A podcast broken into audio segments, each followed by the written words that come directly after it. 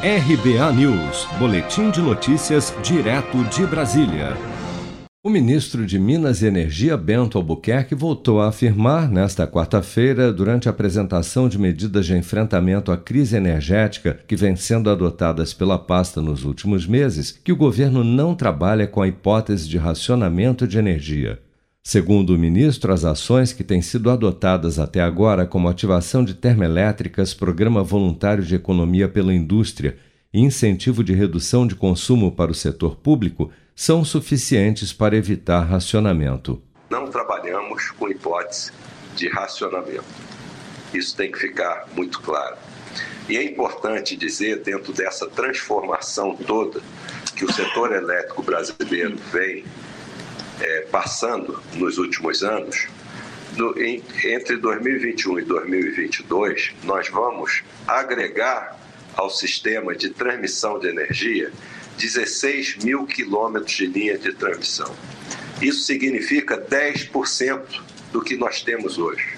Então, isso mostra né, a, a, a, a robustez do setor elétrico brasileiro para enfrentar situações adversas como nós estamos enfrentando. Mas apesar da fala otimista do ministro, o Comitê de Monitoramento do Setor Elétrico informou nesta terça-feira que houve nas últimas semanas uma relevante piora das condições hídricas no país tornando-se imprescindível manter todas as medidas em andamento e buscar urgentemente novas alternativas para manter o nível dos reservatórios das hidrelétricas, principalmente nos próximos três meses.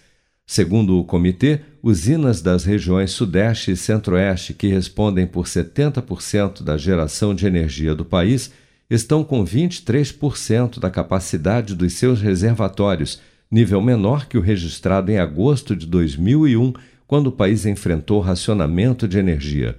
Já em novembro, quando deve começar o período chuvoso, o operador nacional do sistema prevê que os reservatórios do Sudeste e Centro-Oeste devem chegar a 10% da capacidade.